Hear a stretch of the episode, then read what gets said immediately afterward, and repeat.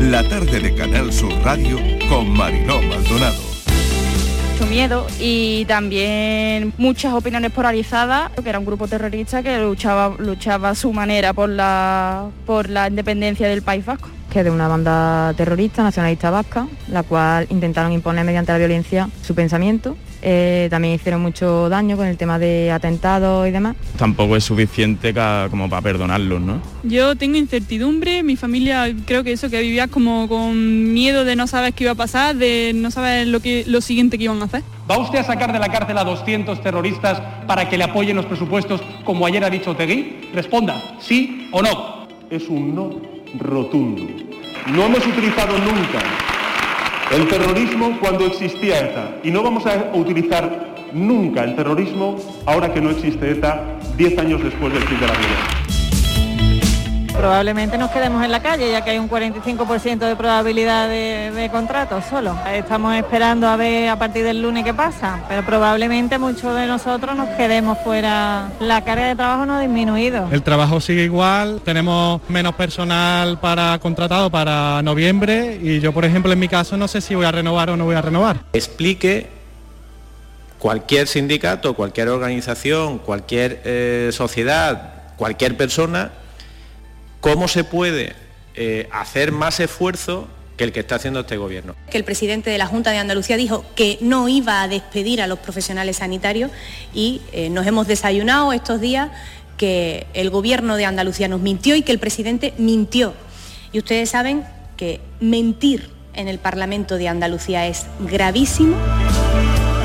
Vox no va a estar en esa componenda con el Partido Socialista y el gobierno del Partido Popular y Ciudadano. Nosotros no vamos a estar en esa que lo tenga claro ya el gobierno de Andalucía. Se ha llegado a un acuerdo con el Partido Socialista, nos parece bien, bueno, no nos parece bien, pero bueno, está en su perfecto derecho y si, y si han llegado a un acuerdo, pues que nos llamen por teléfono y esta tarde pues dedicamos la tarde a seguir trabajando en beneficio de los andaluces. El presupuesto que se nos ha entregado al nivel de detalle que, como digo, permiten las envolventes, no ofrece una respuesta a los planteamientos de nuestro grupo político. Esto es importante también porque el Gobierno de Andalucía está en el discurso de decir que está elaborando unos presupuestos que igual pudiera apoyar el PSOE y Vox, la ultraderecha radical. Y tenemos que transmitirle, ya se lo he dicho comisión, que eso es imposible. Más de 60.000 mujeres abandonaron su trabajo en el año 2020 porque no podían conciliar. El 75% piden reducción de jornada y eso no es conciliar, eso es trampas de conciliación, eso es renunciar. Seis de cada diez mujeres andaluzas renuncian a sus carreras para ser madres.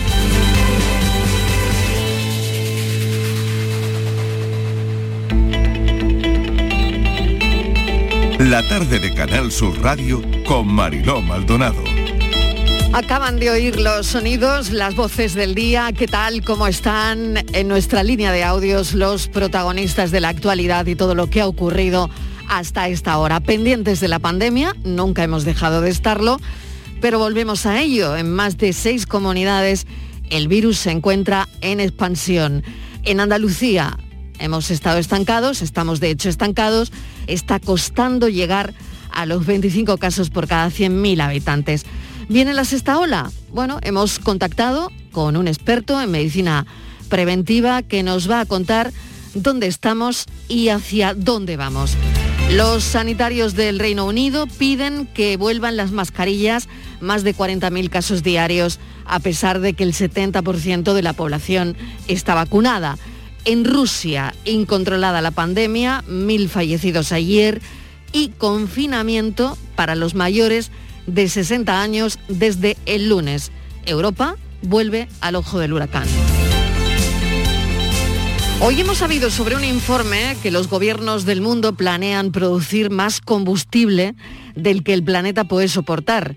Putin ya ha dicho de hecho que no va a la cumbre del clima de Glasgow. Ha sido un día, desde luego, de recoger este tipo de declaraciones, un informe donde los gobiernos del mundo planean producir más combustible del que podemos soportar. Ha sido un día de simulacros en Andalucía, de tsunamis. Seguimos hablando hoy también de presupuestos. Esta tarde le toca Vox. Veremos si hay o no reunión. De momento sí. Según las movilizaciones de los sanitarios, siguen mañana nuevas movilizaciones. De los 20.000 contratos, la Consejería de Salud renovará 12.000 y esa decisión es lo que está dando lugar a estas movilizaciones. Hace hoy 10 años que la ETA de los comandos dejó de existir. No todo el mundo de ETA aceptó la decisión de la organización de poner punto y final a los atentados y disolverse. Recordar a la primera víctima en el año 1968, la primera víctima mortal, el guardia civil José Pardines Arcay, asesinado en un control de carretera, tenía 25 años y era guardia civil. El etarra fue abatido cuando se dio a la fuga. Con esta primera muerte, como dice el escritor Fernando Aramburu, ETA suprimió de su actividad y su discurso toda consideración de dignidad humana. Hoy es el día de la dignidad también. Tras esta muerte llegaron más de 800 víctimas, entre ellas 20 menores, y 100 víctimas, más de 100 víctimas, eran andaluces. El 90% de esos crímenes en democracia han pasado hoy ya esos 10 años desde que ETA dejó de matar. Relativo poco tiempo para lo vivido, para lo sufrido. ETA fue acorralada y asediada también por la respuesta social. Hubo un tiempo que tras cada asesinato este país se echaba a la calle. ETA nunca se irá de la memoria colectiva, tal vez por eso llevamos días intensos de debates en este décimo aniversario sin ETA. No hay olvido definitivo. Se cumplen 10 años de ese 20 de octubre, de un día de gran, grandísima trascendencia histórica. Quiero contarte qué pasó. Sin que mi rabia se amotine. En la ciudad más bella que jamás vio el sol. ¿Cómo explicar tanto dolor?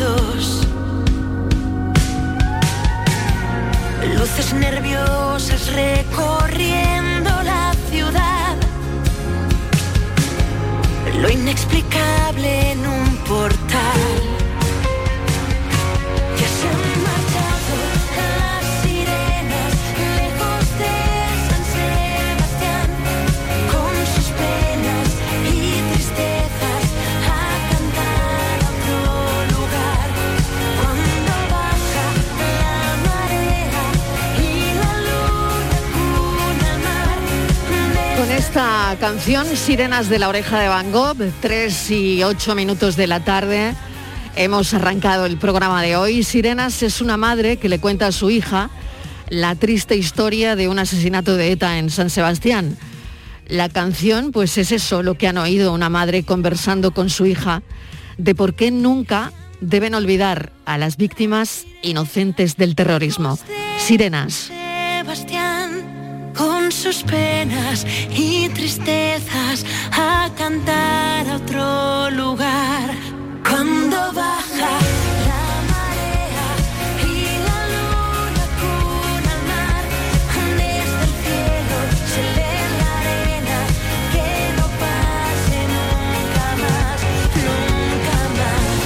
hurgamos en la discografía sobre un día como hoy, la verdad es que nos hemos co- encontrado muchas y muy buenas canciones, pero esta nos ha parecido una buena canción para la gente joven que empieza a hablar de esto y a conocer eh, cosas sobre ETA.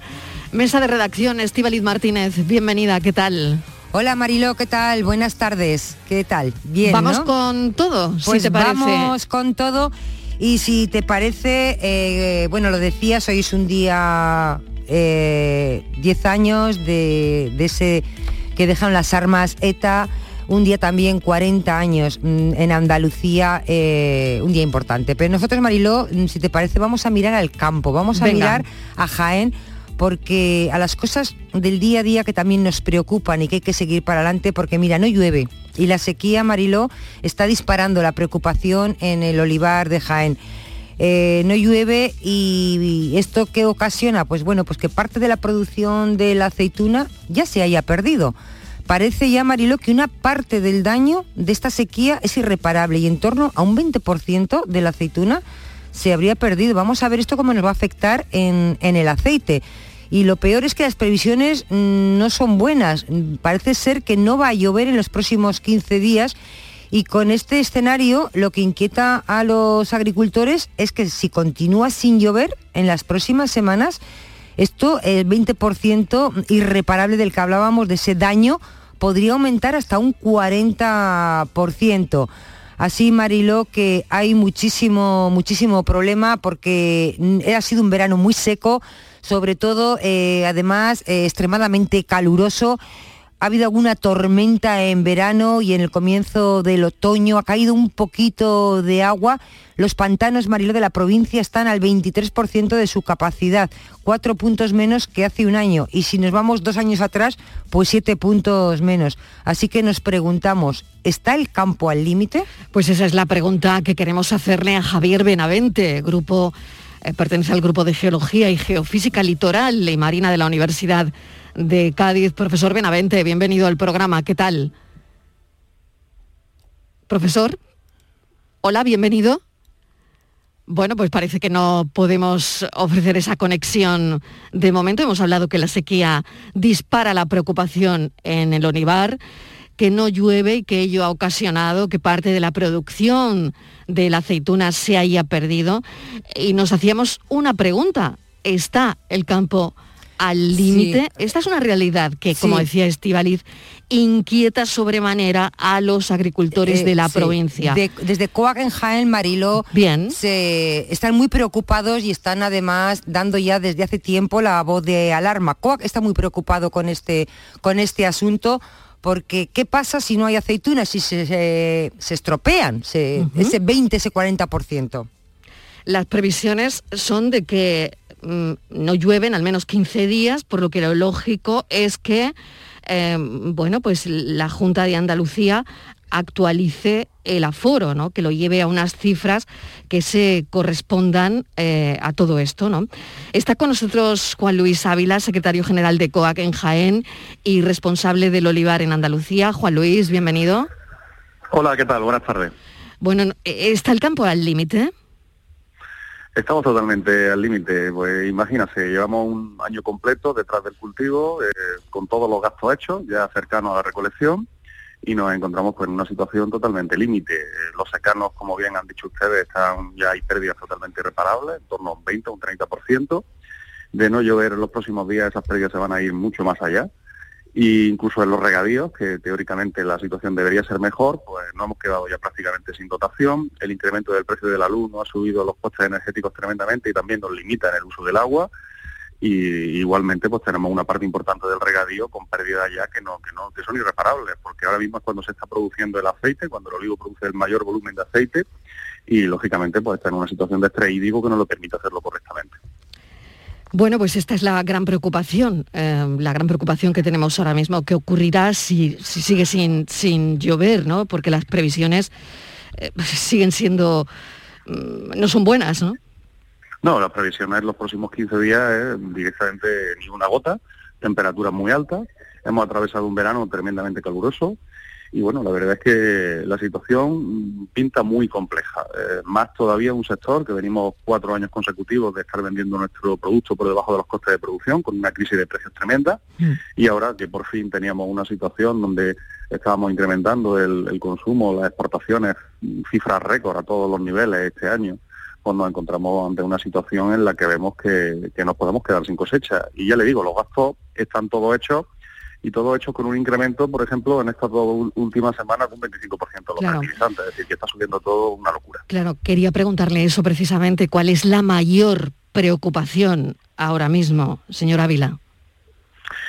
Pues mire usted, la mayor preocupación es como si cualquier persona que tiene un salario por cuenta ajena pues se enfrenta a todo un mes de trabajo y finalmente pues ve que no se le paga. O sea, el, el- el esfuerzo está hecho, el trabajo está hecho, en nuestro caso tenemos que invertir, invertir mucho dinero durante todo el año, durante todo un año para posteriormente recoger la cosecha y tener el resultado económico y, y nos encontramos pues en una situación pues de que nos podemos encontrar en los secanos en muchas explotaciones donde el ingreso sea cero. Es decir, que hay que hacer frente a todos los gastos y aparte no tiene ningún tipo de ingreso. Y bueno, es la realidad del campo, es nuestro día a día, pero eh, cuando ya las cosas vienen tan cruzadas como están viniendo este año, pues la verdad es que estamos muy preocupados porque hay muchas familias que se pueden quedar en una quiebra técnica absoluta. Quiebra técnica, mm, bueno, la verdad es que lo que nos está contando mm, no pinta bien. Estivaliz, no sé si tienes alguna eh, cuestión sí, bu- más. sí, buenas tardes. Yo le quería preguntar porque ustedes eh, están pidiendo que se revise el aforo. Para ustedes esto es muy importante, ¿nos lo puede explicar? ¿Qué es lo que realmente quieren y piden? Mire usted, se hace un, informe por parte de la Junta de Andalucía de cuáles son las previsiones de cosecha que se extrapola a nivel nacional y ese informe, lógicamente, eh, da unas cifras que se hicieron en el, mes en el mes de septiembre, pues que no se corresponden con la situación actual. Nosotros únicamente lo que le estamos pidiendo a la Consejería de Agricultura es que se revise ese aforo y se adapte a la situación en la que hoy estamos. ¿Y por qué esto es tan importante para nosotros? Pues es tan importante para nosotros como que esto condiciona y mucho el mercado y el precio del aceite de oliva. Y lógicamente si la cifra es menor, eh, los agricultores y el sector en su conjunto tiene eh, la obligación de saber cuáles son las cifras adecuadas y acorde a eso, pues lógicamente que establezcamos nuestra estructura de venta en los próximos meses del aceite. Sí, ustedes eh, desde COAC han hecho un llamamiento a las cooperativas para que las ventas se hagan acorde con la situación real del campo, teniendo en cuenta que la producción parece ser que va a ser menor de lo previsto. ¿Esto quiere decir que el aceite se va a encarecer? A ver, nosotros lo que le estamos diciendo a las cooperativas es que hay que no dejarse llevar por las estrategias permanentes que tenemos por parte de envasadores y distribución de forzar los precios a la baja en el sector del aceite de oliva. Eh, en una familia eh, el consumo per cápita está en 40-50 litros al año.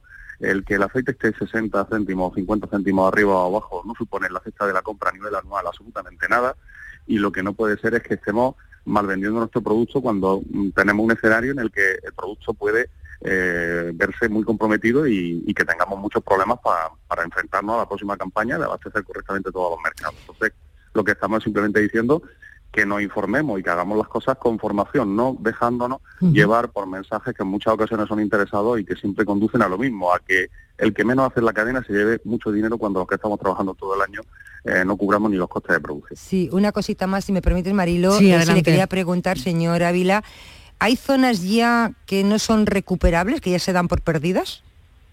Sí, hay zonas, todo lo que, no solamente en la provincia de Jaén, sino en toda Andalucía, todos los secanos de tierras más fuertes, que estamos hablando de tierras muy arcillosas, que retienen el agua, pero que luego cuando falta el agua el olivo sufre mucho eh, esa situación de estrés hídrico, ahí hay una parte que ya directamente la aceituna, eh, primero se arruga, luego se pone negra y automáticamente se cae al suelo y, es- y desaparece, porque es que al final quedas absolutamente en nada. Y ese es el 20% que decimos que a fecha de hoy en los secanos es totalmente irrecuperable. Le agradecemos enormemente que nos haya atendido, le deseamos mucha suerte. Es la situación, nos ha pintado un panorama difícil, eh, nada sencillo, así que desde aquí, mm, pues eso, no me cabe otra que mirar al cielo, esperar que, que llueva y que, bueno, y que esto se pueda paliar de alguna manera con ayudas, en fin, con todo lo que ya usted nos ha explicado que sería importante y necesario. Señor Juan Luis Ávila, gracias. Muchas gracias a ustedes. Seguiremos adelante. Y a ver si Seguiremos. tenemos suerte y pronto se pone a llover. Juan Luis Ávila es secretario general de COAG en Jaén y responsable del olivar en Andalucía. La tarde de Canal Sur Radio con Mariló Maldonado. 3 y 20 minutos de la tarde hemos ensayado este miércoles en Huelva una coordinación, um, un simulacro en respuesta a un tsunami que ocurriese en nuestra costa atlántica con un operativo compuesto por casi 2.000 personas. El ejercicio, según ha indicado la Junta, eh, se enmarca en el simulacro Respuesta 21, que comenzó el martes y que está aprobando ese plan territorial de emergencias de Andalucía, así como planes especiales ante un terremoto, inundaciones, eh, un accidente peligroso. Em, va por ahí toda la historia, Estivaliz. Por lo tanto. Eh, hay que contarlo y sobre todo ha sido bastante real, ¿no? Sí, Mariló, ha sido muy real, pero es que es necesario porque hay que poner a prueba la respuesta institucional con todos los medios que tú decías, con coordinación de todos los medios que dispone Andalucía ante un hipotético escenario de catástrofe de estas características y sobre todo también la hipotética reacción de cómo tiene que responder todos nosotros, la población. Hay que recordar que Andalucía tiene más de 900 kilómetros de costa, tiene 503 playas repartidas en 62 municipios andaluces, andaluces. Por eso, Mariló, se ha elaborado este plan de contingencia ante el riesgo de maremotos y se trabaja además intensamente en la redacción de este plan de emergencias eh, ante el riesgo, ¿no? Y ya se está poniendo en práctica estos, estos, estos simulacros. Tenemos en mente, y no hay que olvidar, el maremoto, no lo hemos vivido, pero sí lo recordamos, el maremoto de Cádiz, lo hemos estudiado, en el que murieron 2.200 personas, ocurrió en noviembre de 1755, fue un desastre natural, Mariló, que marcó la historia de la capital gaditana, provocado por un terremoto que fue previo, fue en Lisboa, hace 266 años. Hoy nos preguntamos, Mariló, ¿Cuáles son, si las hay, cuáles son las señales para saber si está llegando un tsunami, como el de 1755? Porque tenemos también en mente el volcán de La Palma. ¿Qué hacer? detectar la posible presencia de un peligro natural como un tsunami y aprender lo que se debe de hacer eh, es importante. Para eso sirve, sirve un simulacro. Hay que estar preparados. Vamos a preguntarle todo eso a Javier Benavente, que es del Grupo de Geología y Geofísica Litoral y Marina de la Universidad de Cádiz. Profesor Benavente, gracias por acompañarnos esta tarde. Muchas preguntas sobre la mesa y la primera de ellas es seguramente usted habrá estudiado el de Lisboa. Sí, bueno, nosotros hemos realizado eh, diversos proyectos y diversas campañas donde hemos estado buscando restos de, los depósitos marinos que deja el, tsunami a lo largo de, la costa, ¿no? El tsunami 1755. Y por otro lado también hemos trabajado en, dentro del grupo con eh, arqueólogos, de forma que mediante el análisis de, de noticias, de archivos de, de, esta época, también pudiéramos eh, realizar una descripción lo más precisa posible de cómo fue el tsunami. ¿Cómo fue?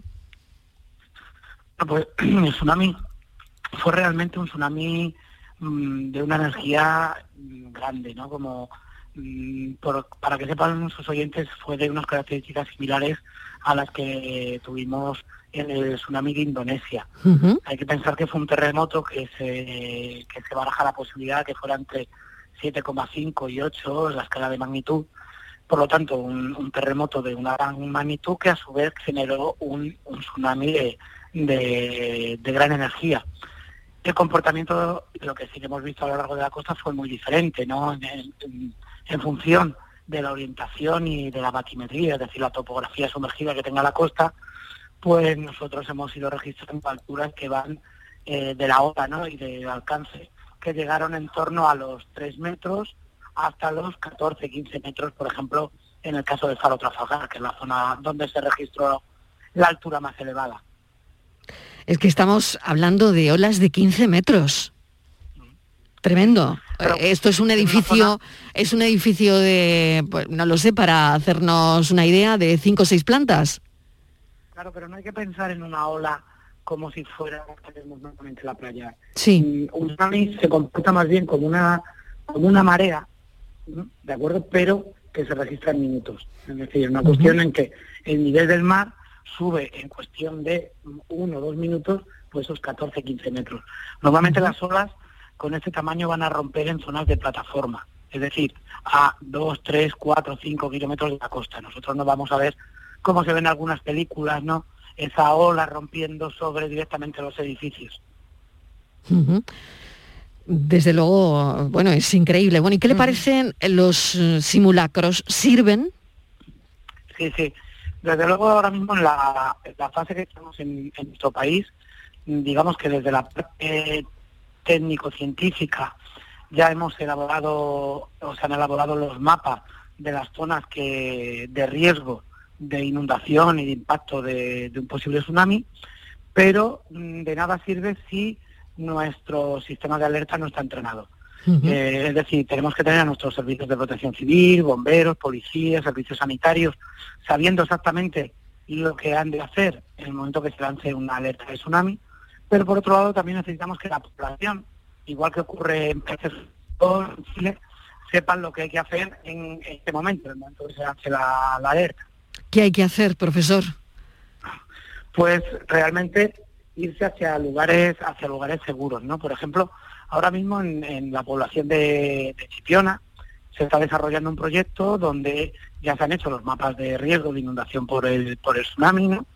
Eh, con eh, diversos escenarios Eh, lo que se está haciendo ahora ya es la cartelería por así decirlo donde se indica a la población las zonas seguras y por, otro- por último, lo que quedaría dentro de ese proyecto, pues serían las jornadas de educación y formación a la población que sepa lo que tiene que hacer en ese momento, ¿no? Desplazarse hacia zonas seguras.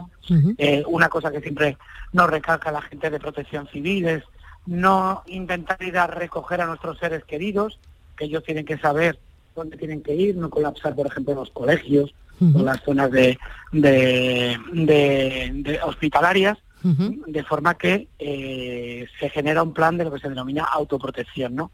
Donde cada persona sabe qué y dónde tiene que ir. Qué interesante eso, autoprotección. Cada persona se protege a sí misma para que, bueno, se pueda llegar a un buen fin, ¿no? Eh, cuando habla de zonas seguras, por ejemplo, si una tiene un apartamento cerca del mar, ¿dónde está la zona segura, profesor? Pues dependería las condiciones del tsunami, ¿no? Y de la zona Mm. donde estuviera. Pero, por ejemplo, aquí en, eh, nosotros estamos en la ciudad de Cádiz, ¿no? Sí. Se considera que en una segunda o tercera planta eh, sería una zona que ya no se inundaría. O sea que subir, Pero- sí, eh, subir lo más alto que puedas. Claro, normalmente es ir hacia zonas lo más elevadas posibles dentro de, de la ciudad. Pero como decía, una vez que está hecha la cartografía, que en, en el caso de, de diversas poblaciones de- del Golfo de Cádiz ya está, ya está realizada esa cartografía, pues es simplemente, como tienen en, en- en zonas como decía Japón, Chile o incluso en Hawái, zonas de evacuación y zonas donde la gente sepa que tengo que moverme allí lo más rápido posible porque es una zona elevada y fuera del riesgo de inundación. Sé que Estivaliz tiene alguna cuestión más que nos había planteado al principio. Estivaliz. Sí, quería preguntarle, tenía varias cosas, ¿no? Para preguntarle. Primero, la más importante, no sé si, se- si tiene respuesta, ¿qué posibilidades hay de que se produzca este tsunami, de que llegue? no, no tenemos respuesta. Es decir, Claro. el tema del riesgo sísmico sabemos que existe. Eh, cuando hablamos de periodos de retorno desde el punto de vista científico, es no hablamos de años que realmente se repitan sistemáticamente los los terremotos o los grandes terremotos, en este caso los, los tsunamis, sino de lo que hablamos es en el registro de años donde tenemos registro, la probabilidad que haya cada X años un, un tsunami. Pero no podemos saber si, por ejemplo, un tsunami se dos años durante dos mil años no se vuelve a producir, ¿no? Entonces, no sabemos que estamos en una zona de riesgo, sabemos que estamos en una zona donde se han producido no solo el tsunami de Lisboa, sino que en época romana y en épocas previas se han producido tsunamis con, con características similares, por lo tanto sabemos que producirse se puede producir, sabemos con qué probabilidad. Y otra cosita más, eh, parece ser que los terremotos son previos al tsunami. Vamos, estoy pensando en el, el te- el terremoto de Lisboa que, trajo el tsunami a, a Cádiz, ¿no? Y estaba pensando que últimamente mm, hay muchos de baja intensidad, bueno, algunos no tan baja, hay bastantes terremotos. Yo no sé si esto es normal, es frecuente o esto es aviso que nos están avisando de que algo puede venir. No, realmente es bueno. En realidad es una buena señal. Es decir, el hecho de que haya pequeños terremotos o no muy grandes, ¿no? como algunos de los últimos, significa que en las áreas, en las zonas de fricción, donde se suelen generar los, los terremotos y sobre todo si es un, un terremoto sumergido genera tsunami, pues en aquellos sitios donde se están generando terremotos pequeños es, por así decirlo, zonas donde se está liberando la tensión. Entonces, si la tensión se va liberando poco a poco, pues es mucho mejor que en aquellas zonas donde la tensión no se libera y se libera de pronto, ¿no? Es decir, es más preocupante zonas donde son normales los terremotos y durante una época muy larga, durante años, no se produce ninguno. Eso significaría posiblemente que la tensión no se está liberando y la siguiente vez que se produjera un movimiento iba a generar una, una grave perturbación. Claro, eh, fíjese, ¿no? El enjambre sísmico que vivimos en, Granada, ¿no? Y hoy mismo, ¿no? El, terremoto que se ha registrado de magnitud 4,1 con epicentro en Pruna, eh, sin constancia de daños, pero que el Instituto Geográfico Nacional pues ha alertado, ¿no? Eh, que ha habido este este terremoto con magnitud 4,1, ¿no? Es decir, el hecho que se vayan liberando tensiones en, una zona tectónicamente activa como la, zona de Granada, pues realmente no es, entre comillas, una mala noticia, ¿no? Es decir, muchas veces cuando tenemos un terremoto, eh, un terremoto de gran magnitud, realmente en la época previa no hemos tenido movimientos y es lo que genera que ese movimiento sea de gran magnitud posteriormente. Javier Benavente, profesor Benavente, gracias por habernos explicado con detalle pues todo lo que ha hecho hoy Andalucía, que es el, simulacro y realmente lo efectivo, lo efectivo que puede llegar a ser. Gracias, Javier Benavente es eh, del grupo de Geología y Geofísica Litoral y Marina de la Universidad de Cádiz. Un saludo, un abrazo. Gracias a ustedes. Gracias. Seguimos, los datos reflejan que la pandemia se estanca, que hay serias evidencias de que podríamos estar adelantándonos en, una sexta ola. Según las últimas estadísticas del Instituto Carlos III, eh, en más de seis comunidades el virus se encuentra técnicamente en expansión. Andalucía está justo, justo por debajo de ese límite pero nos está costando, ¿eh? nos está costando llegar a los 25 casos por cada 100.000 habitantes. Claro, la pregunta es, ¿viene la sexta ola? Así que hemos contactado a un experto en medicina preventiva que nos cuenta exactamente eh, dónde estamos y hacia dónde vamos. Ya saben que estamos pendientes de la pandemia. Doctor del Águila, bienvenido. Gracias por atendernos, experto en medicina preventiva. Hola, muy buenas tardes a vosotros por invitarme hoy aquí. Muy bien. Bueno, ¿qué le parece todo esto y sobre todo eh, los informes de, sanidad que alertan del incremento de la transmisión del virus? Del virus. Ahí además, eh, bueno, técnicamente esto se explica con el RT que se sitúa en 0,95 muy cerca del 1 que marca el listón en el que se considera que una pandemia está en fase de ensanchamiento. Así que, ¿qué es esto del RT que utilizan? Bueno, el RT es una, es una medida epidemiológica que es muy parecida al, número R0, ¿eh? que se, hablaba, se hizo muy famoso al principio de esta epidemia, y lo que nos está hablando es, de alguna manera, de el promedio de casos que cada persona infectada va a generar.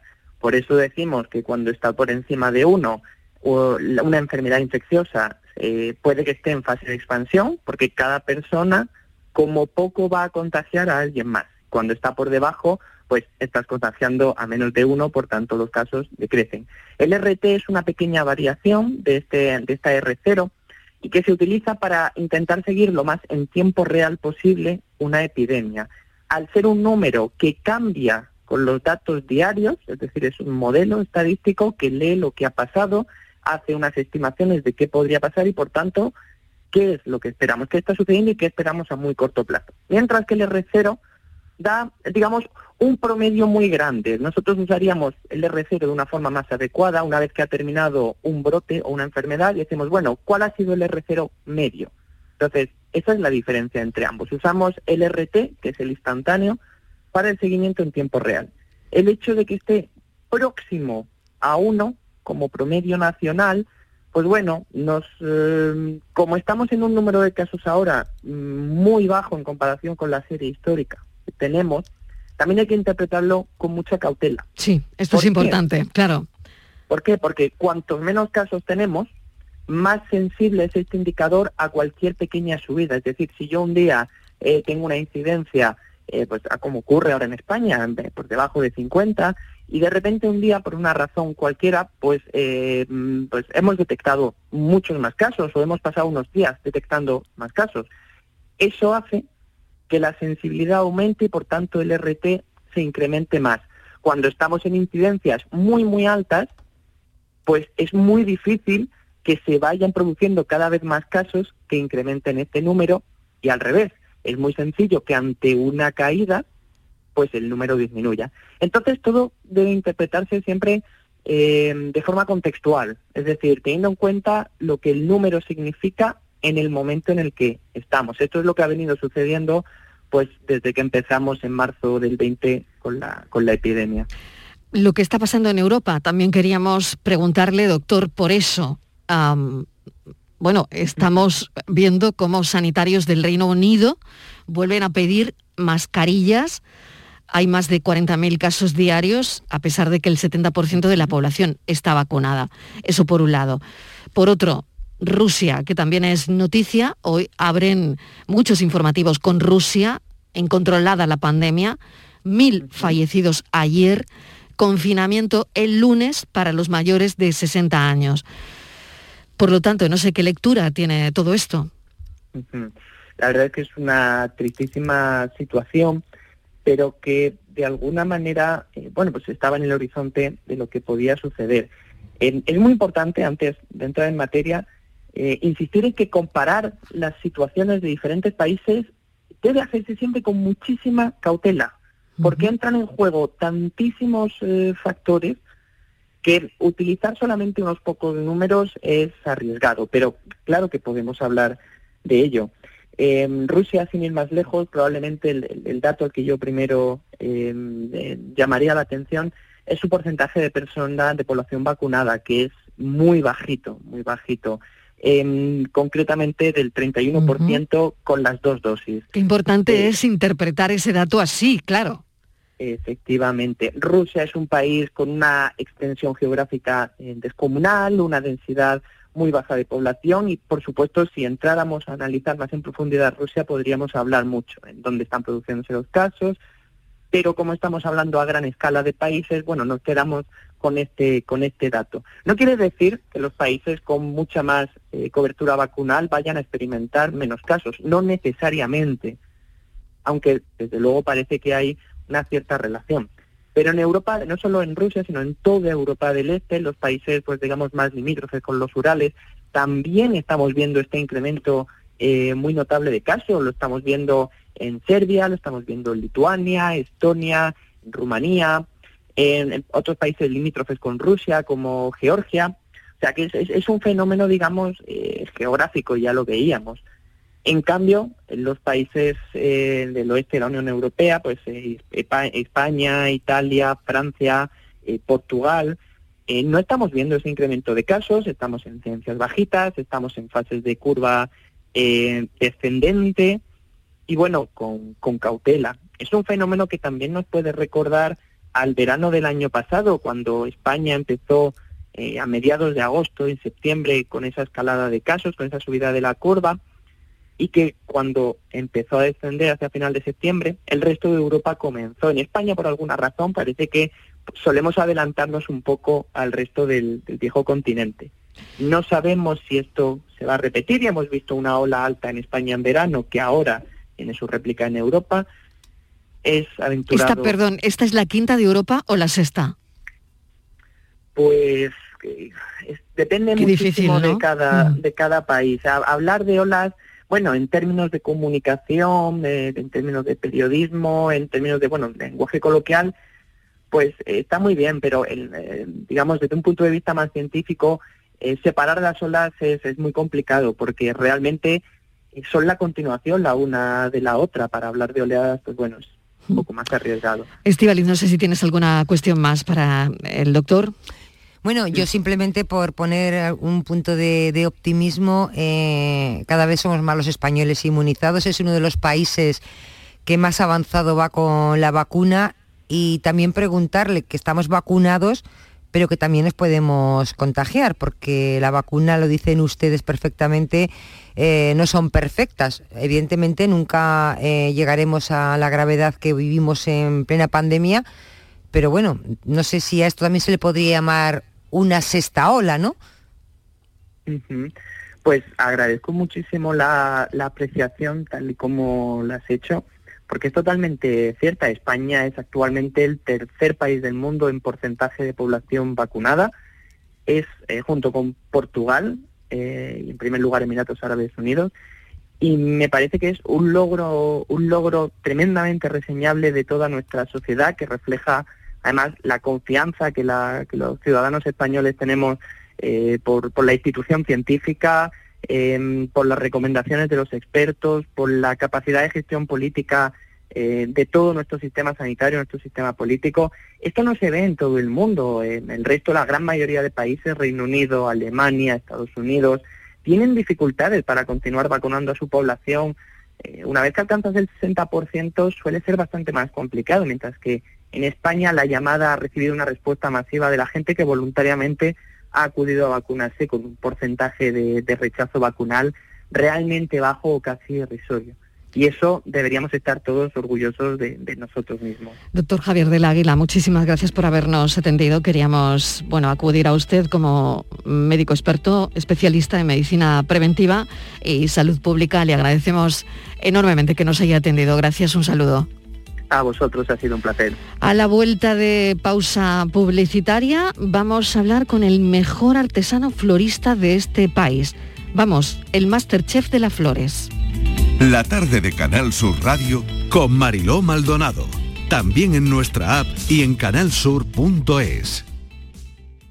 Aquadeus, ahora más cerca de ti, procedente del manantial Sierra Nevada, un agua excepcional en sabor, de mineralización débil que nace en tu región. Aquadeus Sierra Nevada es ideal para hidratar a toda la familia y no olvides tirar tu botella al contenedor amarillo. Aquadeus, fuente de vida, ahora también en Andalucía. Había una vez un barquito chiquitito que no podía navegar.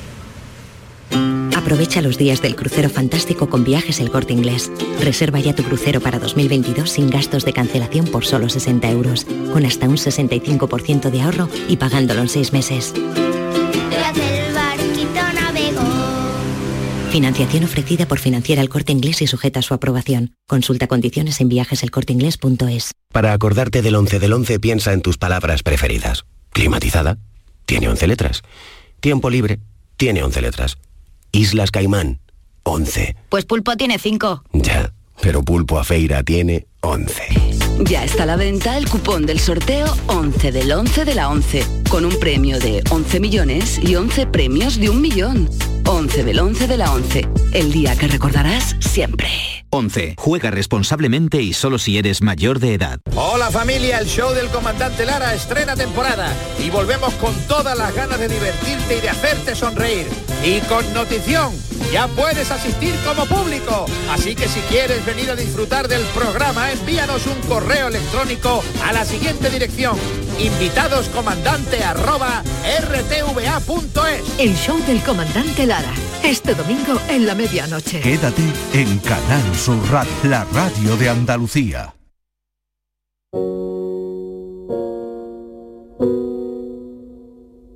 La tarde de Canal Sur Radio con Mariló Maldonado. I took the supermarket flyers from the windowsill. Through the day old tea from the cup. Vamos a saludar a Julio Boza, que lo acaban de reconocer como el mejor artesano florista de este país, es sevillano, considerado el máster chef de las flores, regenta dos floristerías en Sevilla y ha perfeccionado su técnica con los mejores de Europa. Julio Boza, bienvenido, ¿qué tal? Hola, buenas tardes. ¿Qué Julio, tal? ¿contento? Uh, súper orgulloso, muy contento, muy satisfecho y ya nos vamos acercando un poco más, ya que llevamos unos cuantos de días aquí en Sevilla, vamos asimilando un poquito más el, el gran premio que hemos conseguido. ¿Cuál es su ramo preferido? Bueno, de preferido, que salga bonito y que al fin, al fin y al cabo el cliente salga satisfecho de la tienda, ¿sabes? Eh, ¿Qué le piden? ¿Qué es lo que más le piden en la floristería, Julio? Bueno, ahora mismo un poco, un poco de todo, Eh, tanto grandes eventos como bodas y demás, hasta una rosa, un, un gran ramo de flores, agradeciendo y dando feliz aniversario, vamos, son cantidades múltiples de, de cosas las que hacemos. ¿Qué ramo le gusta más hacer? ¿Con qué flores? El, el buquet, el, el- el que más, el, que, ramo de el que mano- más bonito de sale que nunca la falla. Siempre aconsejamos a nuestros clientes las flores de temporada que hay en la Ahí tengo problemas. Por ejemplo, que hemos Sí. recibido hoy, hemos recibido unas hortensias fantásticas, hemos, hemos recibido unos orientales, unas rosas maravillosas, también astromelias, ¿sabes? Muy importante, siempre me gusta jugar siempre con el color y, y depende de la época del año que estemos, así salen nuestros trabajos. ¿Han perdido el olor? Bueno, el olor no, hay ahora mismo que huelen, pero hay muchas que no para que la duración sea más elevada en casa del cliente. Pero el aroma y ahora mismo hay eucalipto y a nosotros siempre a todos nuestros arreglos nos gusta meterle cosas así aromáticas porque normalmente cuando se regala un ramo de flores siempre gusta que huela en casa a algo natural y siempre le metemos cosas aromáticas y para que tenga todo fragancia y olor. Estamos ya cerquita del 1 de noviembre. ¿Tendrá usted mucho trabajo, Julio? Mira, por desgracia la, la floristería la tenemos en Sevilla Este, que es, entra dentro de Sevilla, ¿sabes? Y en las capitales se pierde un poco el Día de los Difuntos, Sí. se hace más tradicional en los pueblos y demás, porque aquí ya se suele incinerar, ¿sabes? Y no es una gran campaña para nosotros. Son más tradicionales en los, los En los pueblos. pueblos, y- claro. Y, y vienen de pasarlo regular, Julio. ¿eh? Sí, sí, totalmente, totalmente. Pues le deseo mucho ánimo desde aquí, que venda muchos ramos preciosos y que tenga mucha suerte. Enhorabuena. Queríamos muchísimas felicitarle gracias. desde la tarde. Estupendo, muchísimas gracias por preocuparse y por llamar. Un saludo muy grande. Adiós, Julio. Un saludo. Julio Boza, reconocido como el mejor artesano florista de este país. Tenemos fotoperiodistas muy buenos que cada día nos ponen una foto en el programa, nos la cuentan. Virginia Montero, vamos con la de hoy. La imagen de hoy es la propuesta por Antonio Pizarro. Sevillano, autodidacta, comenzó su carrera profesional en 1993 trabajando para diversos medios de comunicación nacionales e internacionales, entre ellos Diario 16. Y en 1999 empezó a trabajar en Diario de Sevilla, donde actualmente es redactor jefe de fotografía. Ha logrado el tercer puesto en la categoría de naturaleza en el prestigioso World Press Photo, una convocatoria que premia los mejores trabajos de la fotografía de prensa a escala mundial. Y ya saben, nuestros oyentes que pueden ver la foto del día en nuestras redes sociales. En Facebook, La Tarde con Mariló Maldonado y en Twitter, arroba La Tarde Mariló. La imagen del día de hoy corresponde a una foto publicada en Diario de Sevilla y cuyo autor de la misma es la banda terrorista ETA. En ella podemos observar cómo tres terroristas levantan el puño con el rostro cubierto, boinas y banderas de Euskadi, Navarra, la no oficial y la del antiguo reino de Navarra. Esta puesta en escena fue para anunciar el cese definitivo de su acción armada.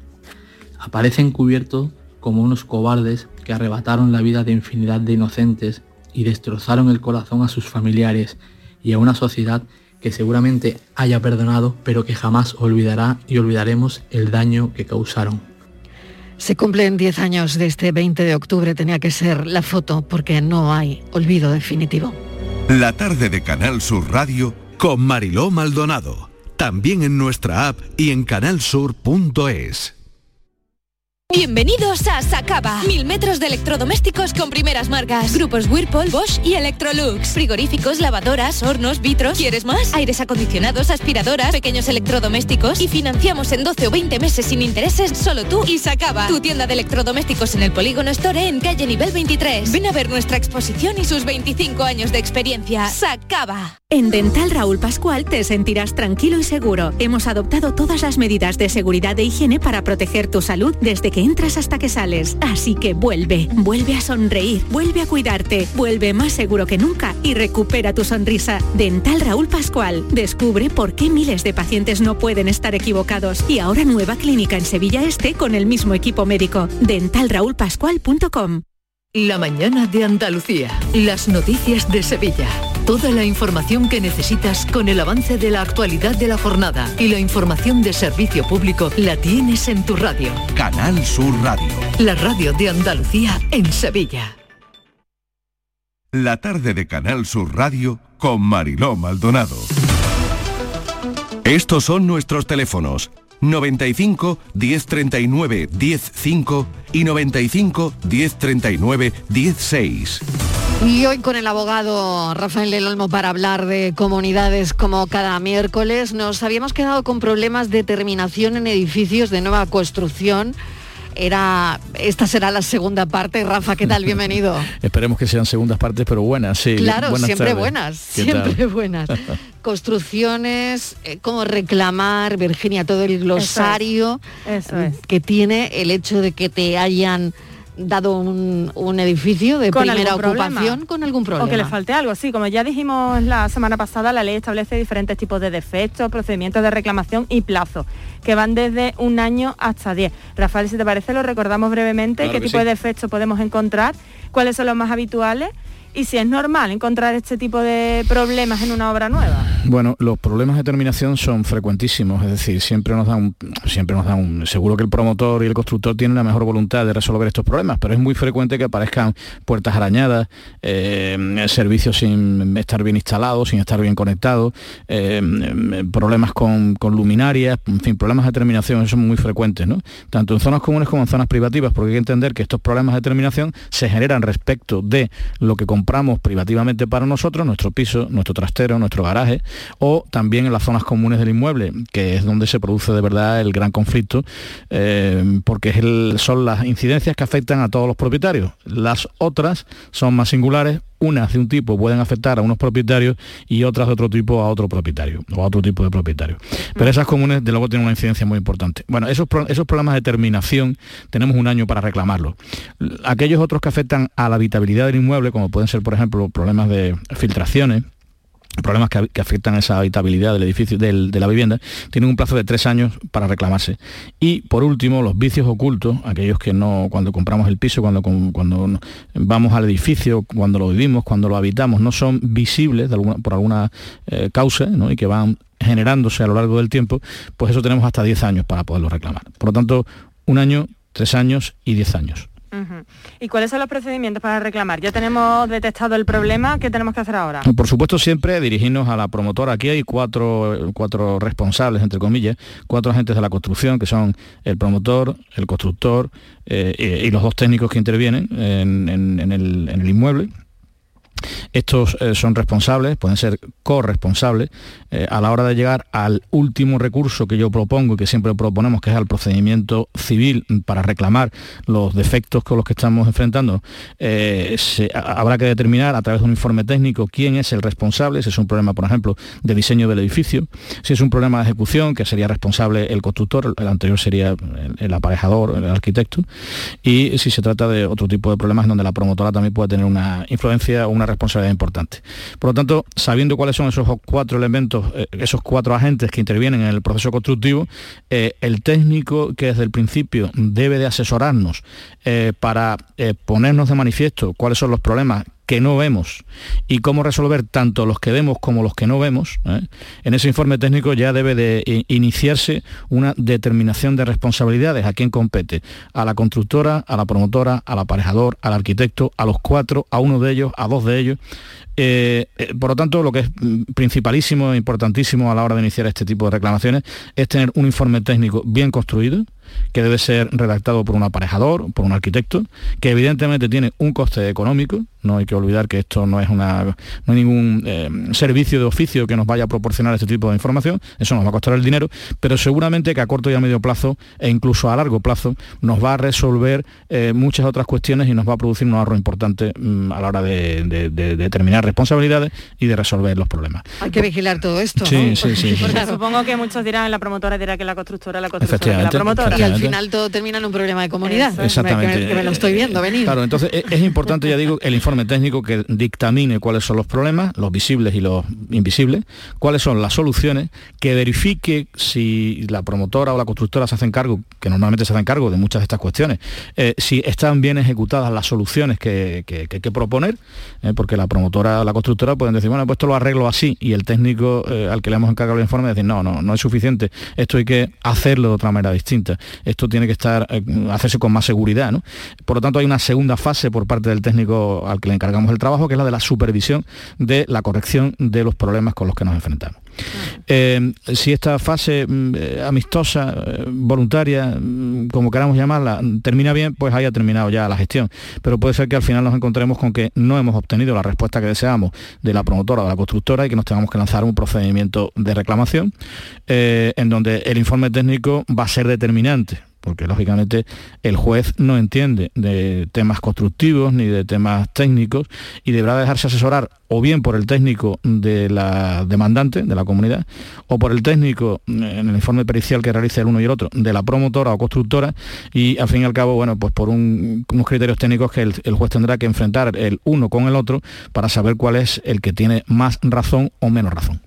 ¿Hay algunos plazos de tiempo que tengan que, seguir las constructoras o promotoras o a quien le corresponda para arreglar esos desperfectos? Lo importante en estos casos... los plazos. Sí, los plazos son determinantes. Lo importante en estos casos es que eh, interrumpamos la prescripción.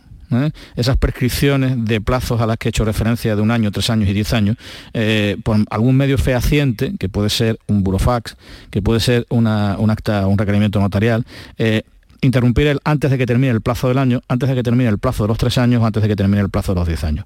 ¿Por qué? Porque de esa manera, al interrumpirlo, volvemos a ganar un año eh, para seguir negociando, por ejemplo, no, no, no simplemente para ir directamente a un procedimiento civil, que ya digo que es el último recurso, que, puede utilizarse, que, hay que utilizarlo llegado el caso, ¿no? pero que si puede evitarse, eh, la comunidad de propietarios y los propietarios deben de intentar resolver las cuestiones sin llegar al foro judicial, porque en el foro judicial nunca sabemos por mucha razón que podamos tener, qué va, de qué cara va a caer la moneda, si de la cara o de la cruz. Así que intentemos negociar y resolver las cuestiones por vías amistosas antes de llegar a esa situación. Hemos llegado a los momentos musicales de Rafael del Olmo. ¿Sí? ¿Hemos llegado ya? Bien. venga, bien, pues todo tuyo. Hmm. Los minutos musicales de Rafael del Olmo. Lo mejor del programa. venga, demuéstralo, demuéstralo. venga, este, este, es el disco, uno de los discos de mi vida. Este es el Buenavista Social Club ¿eh? que se grabó hace 25 años con músicos de la trova y de la vieja trova cubana y de la música más clásica de la, de la, música cubana, en donde se incorporaban bueno, todo tipo de ritmos, sones, boleros, cha-cha-cha, y en donde aparecían cantantes, algunos que ya eran muy conocidos como Omar, Omar Portuondo, O, por ejemplo eh, Compay Segundo, que también era relativamente conocido, y otros que, bueno, en, ese momento no conocíamos ninguno, sabíamos quiénes, quiénes eran. ¿no? Llegó Ray Cooder, el músico americano, los reunió en los estudios, los históricos estudios de la EGREM, allí en La Habana, eh, algunos lo sacó del más profundo ostracismo y del desconocimiento de la cultura tanto cubana como internacional y generaron esta maravilla que se llama Buenavista Social Club, que yo me lo compré hace 25 años y ahora, 25 años después, editan unas preciosas colecciones en vinilo, en doble, en doble vinilo y en cuádruple vinilo, en una caja también con un documento precioso de fotografías y de historia relacionada con la maravillosa música cubana de Buenavista Social Club. Y esta es la, maravillosa canción Chan Chan, cantada por Compay Segundo y por otros de los que lo acompañaban en aquella obra maravillosa, Chan Chan.